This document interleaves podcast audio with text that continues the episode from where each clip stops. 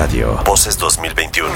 W Radio presenta por W la recta final. Voces 2021. ¿Qué dicen las encuestas? ¿Cuál será el reto para el INE? ¿Cuáles serán los retos para los candidatos? ¿Cómo llega México a las elecciones? Por W la recta final con Carlos Loret de Mola. Voces 2021.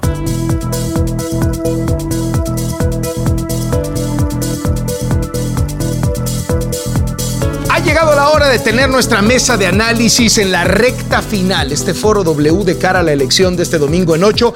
Y le quiero pedir, duende, que presente a nuestros invitados, que son muy conocidos por todos ustedes, que los presente como si estuvieran en la mañanera, duende. Por favor, encárguese. Quiero aprovechar para presentar a esta mesa de análisis, que no es por presumirles, pero no la tenía ni Obama, o sea, de ese tamaño.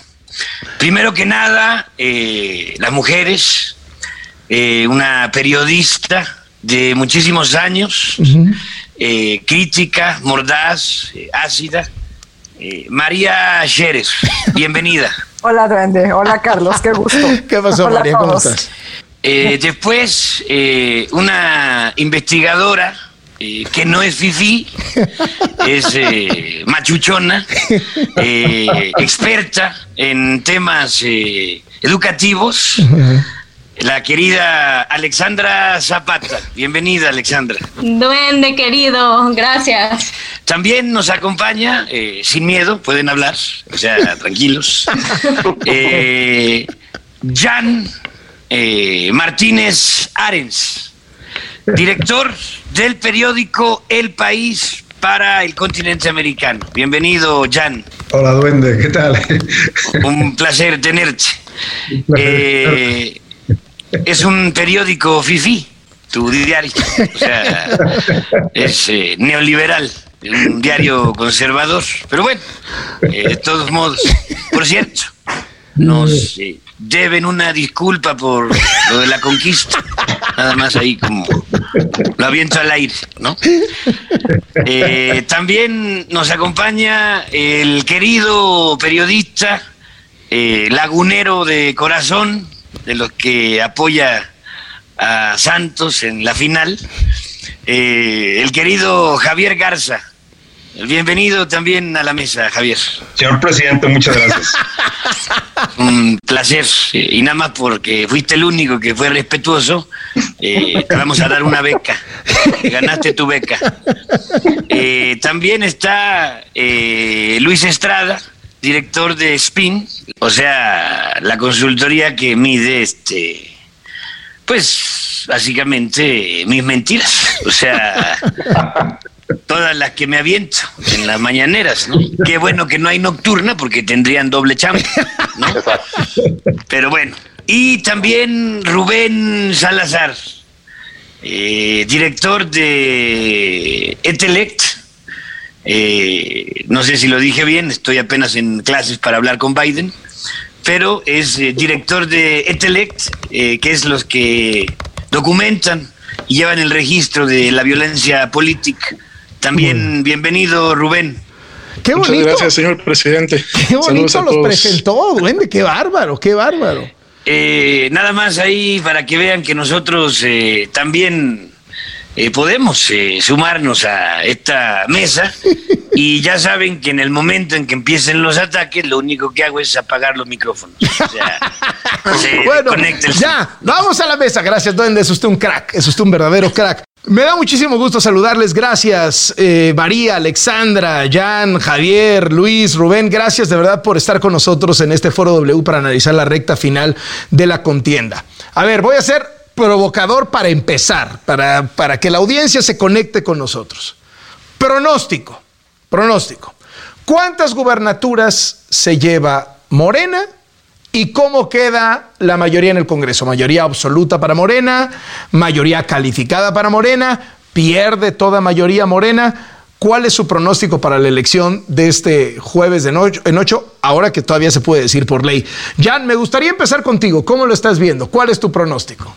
Bueno, yo mi pronóstico eh, es que pierde la mayoría absoluta que tiene eso yo vamos, lo doy casi, casi por seguro, pero francamente no le va a suponer mucho problema porque tiene aliados con los que recomponerla. De hecho, el, yo creo que hay un crecimiento fuerte del Partido eh, Verde y que de, la suma de Morena y Verde es superior a la que les da ahora. Es decir, esa mayoría absoluta la va a tener eh, clarísimamente con un partido que además es muy pragmático, por decirlo de alguna forma, a la hora de hacer pactos. Eh, lo que no va a alcanzar, yo creo que eso también se puede eh, afirmar a, estas alturas, es una mayoría cualificada, que yo creo que era su, su gran sueño, y creo que es muy difícil que la alcance incluso con, con pactos. lo cual le va a impedir pues, llevar adelante algunos de sus principales sueños o, mm. o ¿no? Pero, eh, a ver, yo creo que lo que vamos a ver al final es una mayoría eh, por parte de una coalición. Sí, sí, sí. Color de morena con los, con los verdes, que lo que no va a haber seguro es una mayoría cualificada, que sería el gran sueño eh, de López Obrador para llevar adelante las grandes reformas constitucionales que quiere, incluso esa, esos cambios de consejeros de INE que tanto le, le, le, gustarían y eh, hay un par de factores que yo creo que son interesantes. Es decir, eh, yo creo que va a mantener una intención de voto eh, bastante alta. Es verdad que la composición de estas elecciones no van a reflejar esa intención de voto, que posiblemente sea incluso más alta que aquella que tuvo en 2018, por el sistema de circunscripción, sistema de alianzas que está viendo, pero eh, lo que, una de las conclusiones que vamos a tener es que aunque pierda esa mayoría, lo que es la figura de AMLO, que es central en las elecciones que no son presidenciales, lo cual habla mucho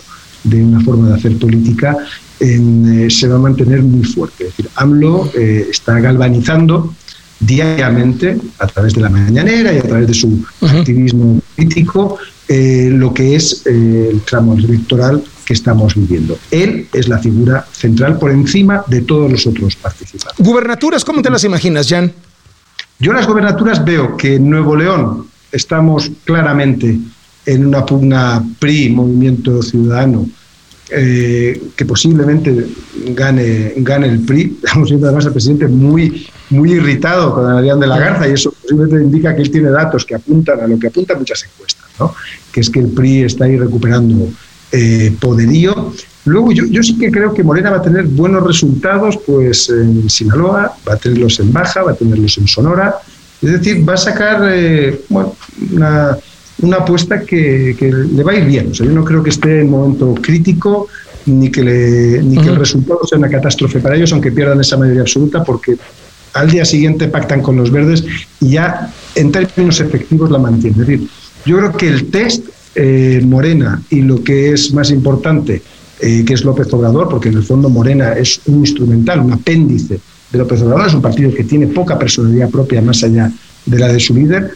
Ese test al que está siendo sometido el López Obrador, y él en su forma política se, ve que lo entiende así, se va a mantener eh, fuerte y demuestra que sigue siendo en este momento el político con más poderío y con más perímetro electoral de todo el Estado. Y que desde luego la oposición todavía no ha encontrado esa figura que le pueda hacer eh, sombra o que marque un proyecto en los próximos tres años que pueda derivar en una, en una lucha electoral para las presidenciales con el futuro o futura candidata. María Scherer, ¿cuál es tu pronóstico? Eh, bueno, Carlos, pues mira, resumiéndolo, facilitándolo, creo que va a ser algo así como ni muy, muy, ni tan, tan. Creo que Morena y el presidente no van a perder tanto como esperan algunos y pienso que a, la oposición no le va a ir tan bien como supone. Eh, es decir, creo que Morena va a repetir la mayoría en el Congreso, eh, con independencia de lo que suceda, del resultado de las gubernaturas, Carlos, esto sería un triunfo pues indubitable para el presidente y para su partido, porque implicaría que el proyecto de Morena es refrendado y que el Ejecutivo va a poder seguir adelante con muchas de las reformas con las que ya, que ya ha intentado aprobar y otras con las que amenaza, digamos. Y por otro lado, evitar que Morena repita la mayoría convertiría a la coalición en victoriosa, ¿no? Sin embargo, digamos, porque hay muchos peros, ¿no? ¿Qué ocurre si solamente se impide esa mayoría con, digamos, con la votación de Movimiento Ciudadano, que hoy se ubica más o menos en un promedio alrededor del 6%? ¿O qué va a pasar si se evita que se repita la mayoría morenista, pero el PRI no gana una gubernatura? digamos, eh, sus aspirantes más fuertes pierden Nuevo León y este, y como casi seguramente va a ocurrir, pierden Campeche, y el PAN solamente vuelve a ganar Querétaro y quizá Chihuahua, y MC gana eh, en Campeche y en Nuevo León, digamos. O sea, en este caso, la alianza podría eh, seguir presumiendo que logró su cometido, pero la verdad es que su fuerza y su competitividad electoral de aquí al 2024, pues se va a ver sumamente afectada.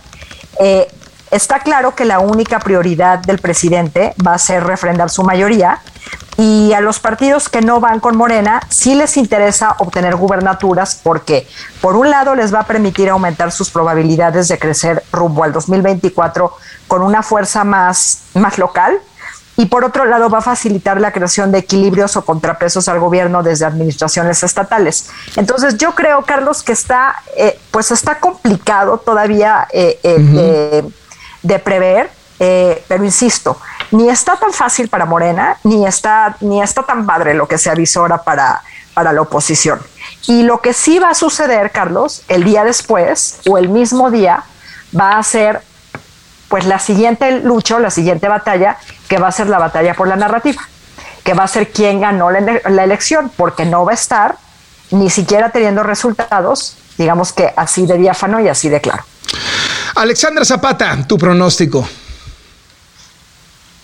Estamos viendo el resultado de, dos fenómenos. El primero es eh, una situación muy distinta a la que se hubiera imaginado el presidente López Obrador en el 2018, cuando ganó con ese enorme voto de confianza de la población mexicana en, un momento en el que anunció resultados contundentes en muchísimos frentes en cuestión de meses. Me acuerdo todavía cuando empezaba a hacer las promesas de seguridad eh, y que decía en tres meses vamos a ver resultados y tuvo que seguir pateando y pateando eh, el calendario porque evidentemente no llegaban los resultados. En ese momento Morena tenía todo y cuando vemos esta lista de gubernaturas, sí sorprende que estados como Campeche, en donde la votación eh, se fue tanto a Morena en 2018, tenga ahorita una contienda cerradísima en donde no tiene garantizada Morena la victoria eh, la próxima semana.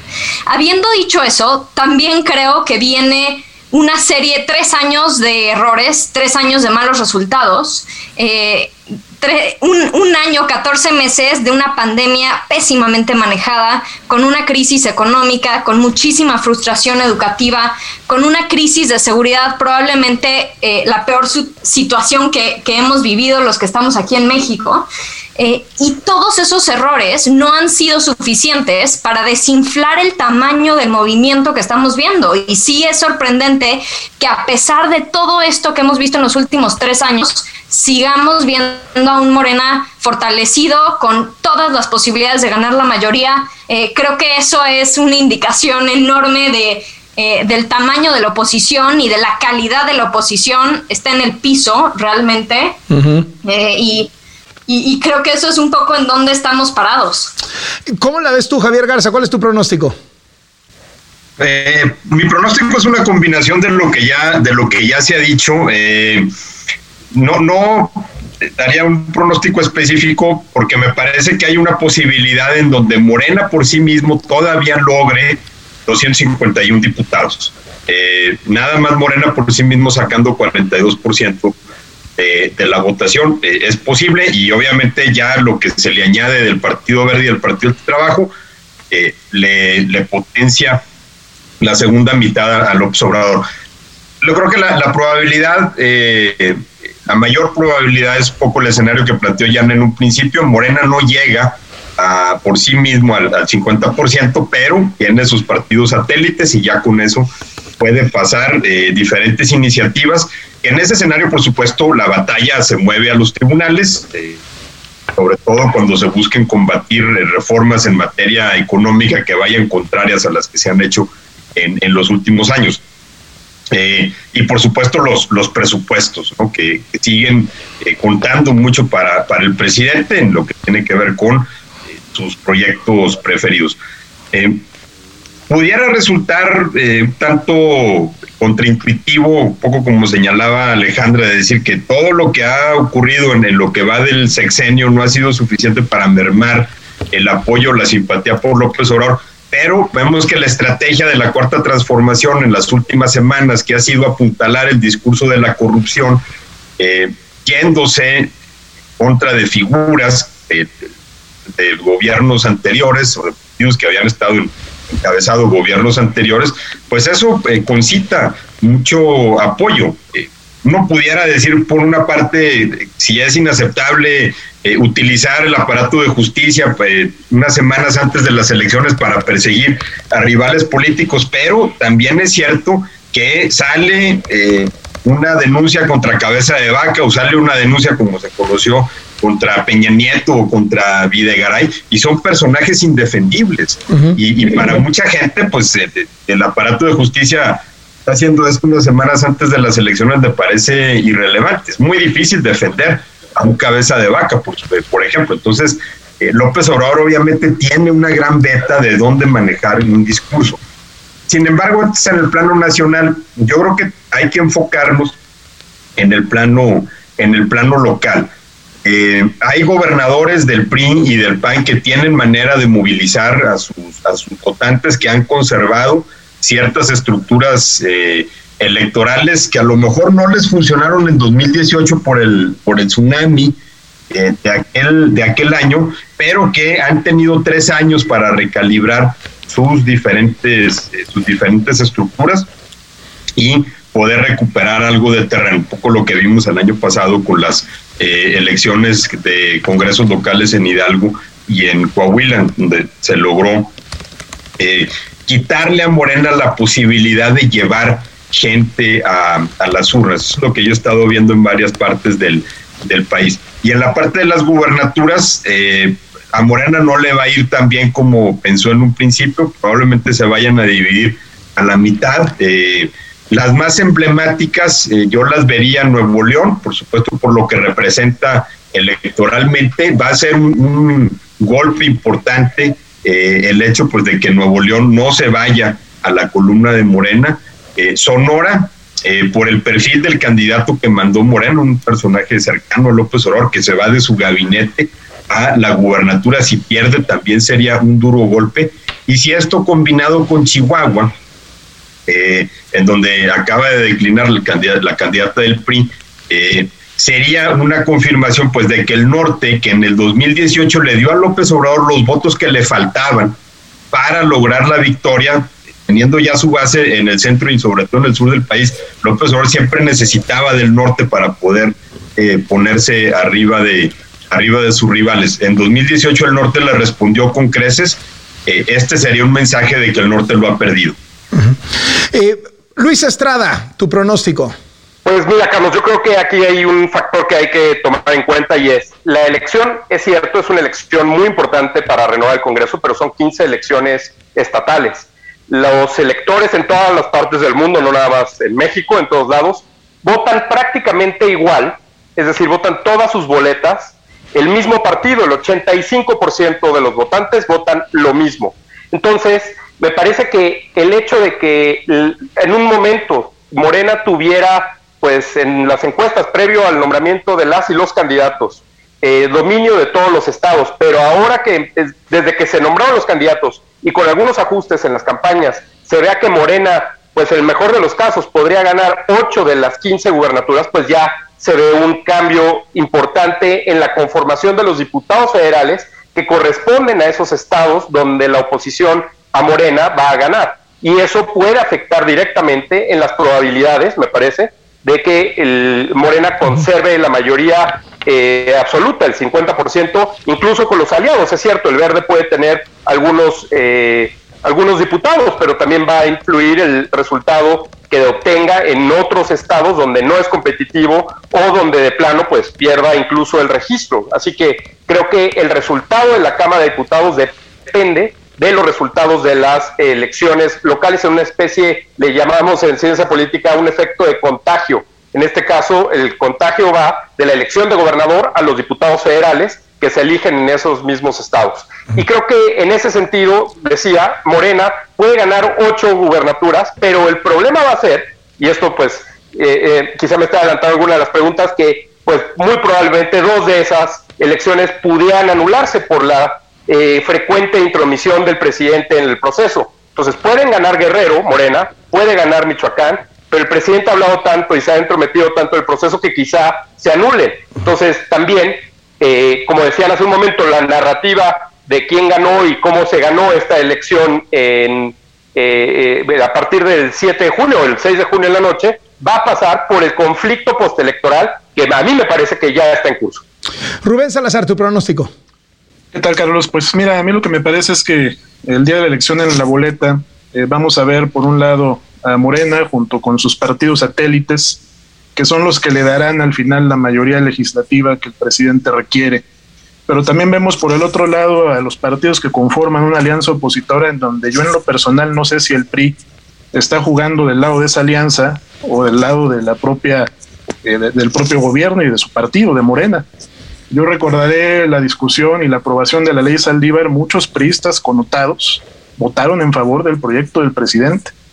Entonces, ¿qué nos espera para la próxima legislatura? No me queda clara cuál va a ser la actuación política de los priistas y qué papel están jugando como oposición, porque la verdad me parece que pues, los datos que hemos tenido en estas discusiones legislativas y en la aprobación de iniciativas de esta importancia, ¿no? que permitieron, por ejemplo, extender el mandato del actual eh, presidente de la Suprema Corte y del Consejo de la Judicatura, pues van en una dirección distinta. Esa parte me parece que, hay que tomarla en consideración. Por otro lado, pues todas estas crisis como la, crisis de la pandemia, el propio tema del metro, pues son, eh, son crisis que finalmente provocan un efecto local. Es decir, yo revisé algunas encuestas, por ejemplo, de las preferencias electorales en algunas de las alcaldías que se han visto perjudicadas por la suspensión del servicio de la línea 12 y van encabezando las, las encuestas los candidatos de Morena. Verdad me parece impresionante, ¿no? La manera en como el propio presidente, pues también a través de sus conferencias,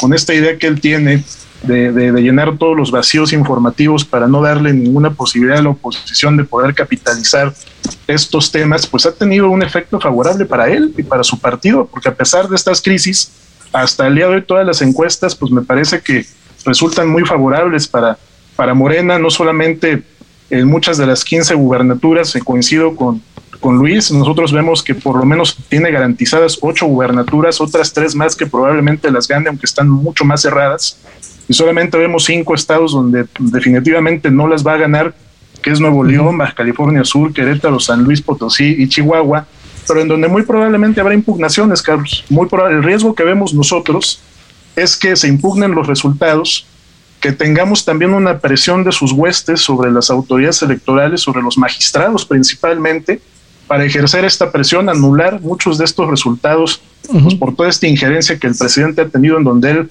supuestamente está eh, pues denunciando este, fraudes electorales cometidos solo no por sus rivales no habla de las acciones que están también realizando sus sus propios correligionarios y este me parece uno de los riesgos que debemos tomar en cuenta. Y para finalizar uno que también eh, comentaba Javier eh, la manera también de en, en, cómo este uso político de los instrumentos de justicia y de investigación sobre todo en lo que toca no a la unidad de inteligencia financiera pues me parece que también han infundido un gran temor en muchos de los opositores que no quieren enfrentar al presidente, pues debido a que tienen este temor de verse perseguidos judicialmente, ¿no? Me parece que esos son los temas que debemos también considerar eh, en relación a los resultados que podemos esperar, Carlos, en esta elección. Vamos a hacer una muy breve pausa, seguimos en esta mesa y les voy a preguntar después del corte sobre el crimen, si el crimen se ha vuelto pues la última autoridad electoral, el que tiene la última palabra sobre quién está y quién no está en la boleta, los datos duros de un gobierno de López Obrador que parece no tener resultados contra una narrativa en la mañanera que dice no vean el presente,